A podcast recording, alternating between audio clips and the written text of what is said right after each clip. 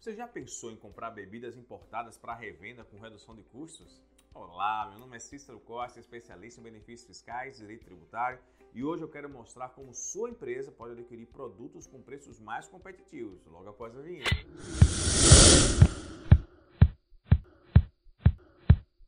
Para começar e sem perder tempo, eu devo pedir que você se inscreva em nosso canal, tá?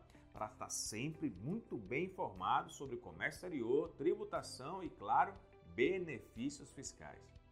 Como a gente sabe, é notório, o crescimento do consumo de bebidas alcoólicas tem acontecido gradativamente nos últimos anos. Junto com isso, vem uma demanda maior de importar produtos de vários gostos para agradar vários tipos de clientes, já que o gosto brasileiro é propenso a sempre estar experimentando, descobrindo cada coisa nova que aparece, sendo um público aberto a novidades. As bebidas produzidas em grande volume destinadas basicamente ao mercado interno, têm como característica uma relativa homogeneidade. No entanto, o crescimento da renda acarreta mudanças de hábitos de consumo que, em parte dos compradores, reflete-se na busca por diferenciação via aquisição de produtos mais sofisticados. Esse processo que vem ocorrendo dentro do Brasil leva assim ao aumento da procura de produtos importados. Dessa forma, a partir desse ponto, iremos entender como ocorre esse processo de importação de bebidas alcoólicas e buscaremos soluções para a redução de custos nessas operações, de modo que seja alcançado um verdadeiro diferencial competitivo para a sua empresa.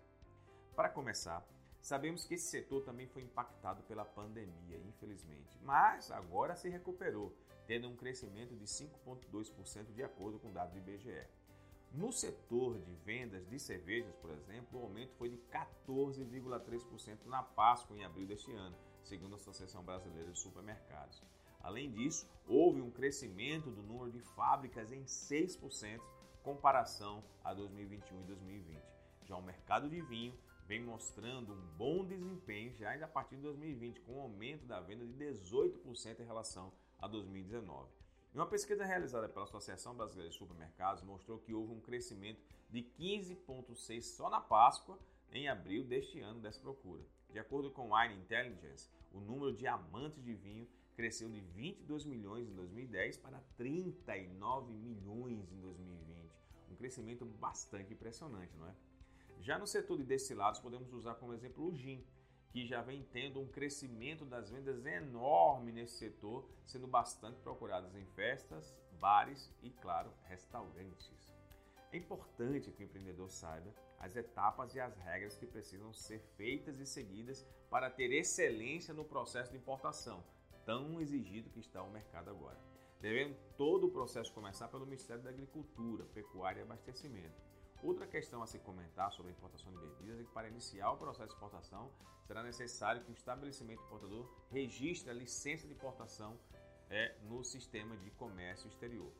Todas as bebidas importadas devem ser rotuladas para passar informações corretas ao consumidor.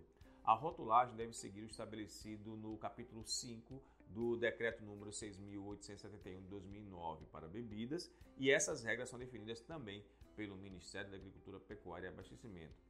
Isso tudo tem um propósito, que é garantir a qualidade do produto e sua correta identificação, armazenamento, bem como o processo de embalagem. A indústria de bebida constitui um importante setor da indústria de transformação, tendo obtido um faturamento muito significativo, chegando a 137 bilhões de reais em 2019, o que é equivalente a 1,9% do PIB brasileiro. E, claro, daquele ano e com 4,8% do valor bruto da produção. Pela estatística do site Estatista, a cerveja é uma das bebidas alcoólicas mais consumidas no mundo, com média de 400 bilhões de litros anuais, seguida pelo vinho, com 25 bilhões de, de litros. Um dos fatores que influencia o crescimento do mercado de cerveja é a ascensão global das produções artesanais, principalmente nos Estados Unidos, que possui 70% dos market share das cervejas artesanais hoje no mundo. No Brasil, a indústria de bebidas emprega mais de 120 mil pessoas em quase 3 mil empresas.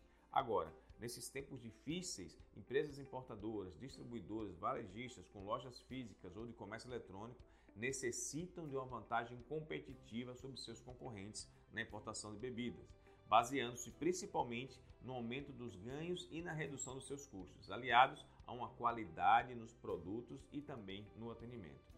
O que é importante frisar é que o Estado de Alagoas oferece hoje a melhor e mais segura oportunidade no sentido de oferecer às empresas do país uma clara vantagem competitiva no mercado. Com o benefício fiscal de Alagoas, sua empresa pode reduzir até 90% dos custos relativos ao ICMS importação, que pode gerar uma economia de 20 a 30% dos custos totais de operação. Além disso, o Estado concede diferimento, ou seja, postergação do pagamento do imposto da entrada para a saída interestadual.